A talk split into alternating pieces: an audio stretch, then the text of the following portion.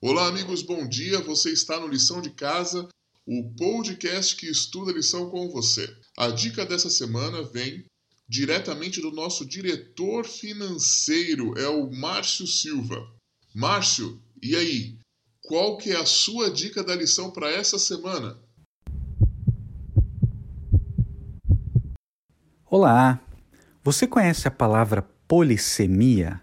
Esta palavra tem origem no termo grego polissemos, que significa algo que tem muitos significados. Consiste na propriedade que algumas palavras e locuções têm de expressar um conjunto de sentidos diferentes, mas que guardam relação entre si, pertencendo assim ao mesmo campo semântico. O significado que a palavra polissêmica assume depende de fatores etimológicos, uso de metáfora e o contexto no qual se insere. Um dos maiores exemplos de polissemia é a palavra banco.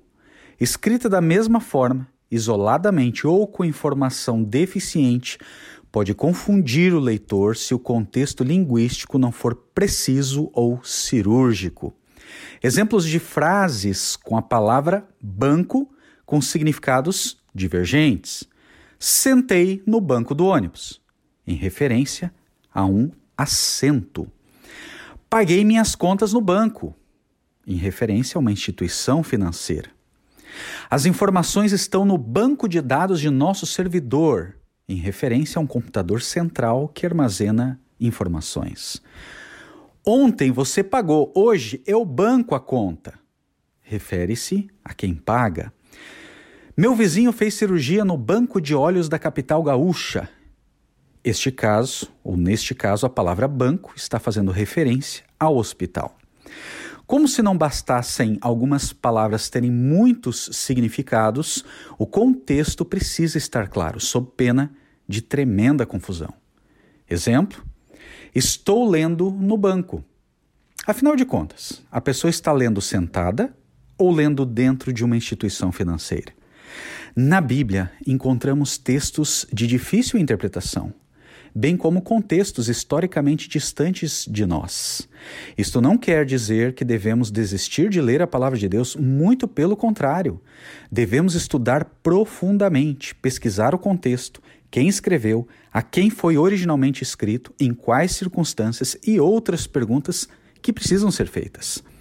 Talvez o maior desafio do leitor da palavra de Deus não seja eventuais polissemias, complexidades históricas ou mesmo o contexto inserido. Talvez o maior desafio seja deixar de lado nossos preconceitos, nossas paixões, desejos, opiniões e expectativas. O maior desafio do leitor é deixar a palavra de Deus exprimir a vontade dele, não aquilo que eventualmente desejássemos que estivesse escrito.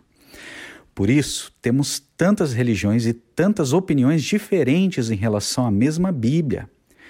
Oremos por sabedoria em entender, discernir e submetermos corpo e mente à autoridade da palavra de Deus, a Bíblia Sagrada. Que Deus te abençoe ricamente.